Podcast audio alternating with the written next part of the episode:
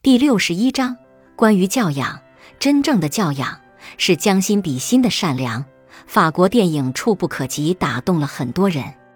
男主菲利普是一位富翁，因为跳伞事故导致颈部以下瘫痪，所以他需要有人一直照顾他的生活起居。但他又频繁的辞退护工，理由是他们太同情我了。直到德瑞斯的出现。德瑞斯原本只是一个没兴趣上班、只想混一份救济金的穷人，他常常忽略了菲利普全身不能动这件事，所以闹了很多笑话。但是时间一长，他们俩却相处得非常融洽。曾有人劝说菲利普辞退这个粗鲁的小伙子，但菲利普说：“他总是忘记我不能动的事实。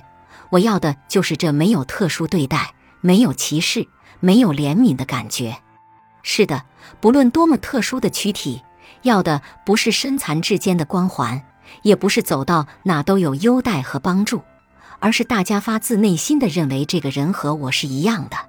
所以，当身有残疾的人从你身边走过，你的不刻意就是教养；当一位穿着超短裤的美女在你面前摔倒，你的目不斜视就是教养。当朋友背着高仿的名牌包包小得意时，你的看破不说破就是教养。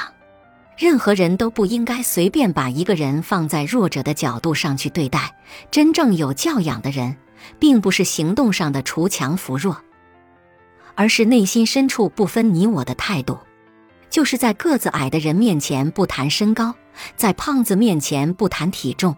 在皮肤不好的人面前不谈肤质，在来自单亲家庭的人面前不谈家庭，在单身的人面前不谈爱情，就是在交往过程中顾及对方的颜面，适当的回避别人的难堪，不让人下不来台，不谈论别人的隐私，不看清别人的烦恼，不显摆自己的优越感，不消费他人的不幸，不把尖酸刻薄当作真性情。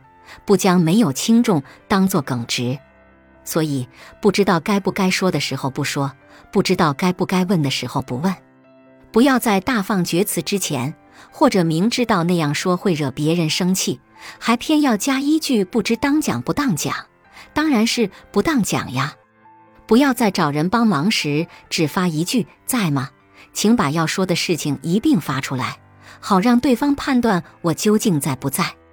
不区别对待的尊重，永远比同情更有人情味；有分寸的关怀，永远比泛滥的关爱要高级。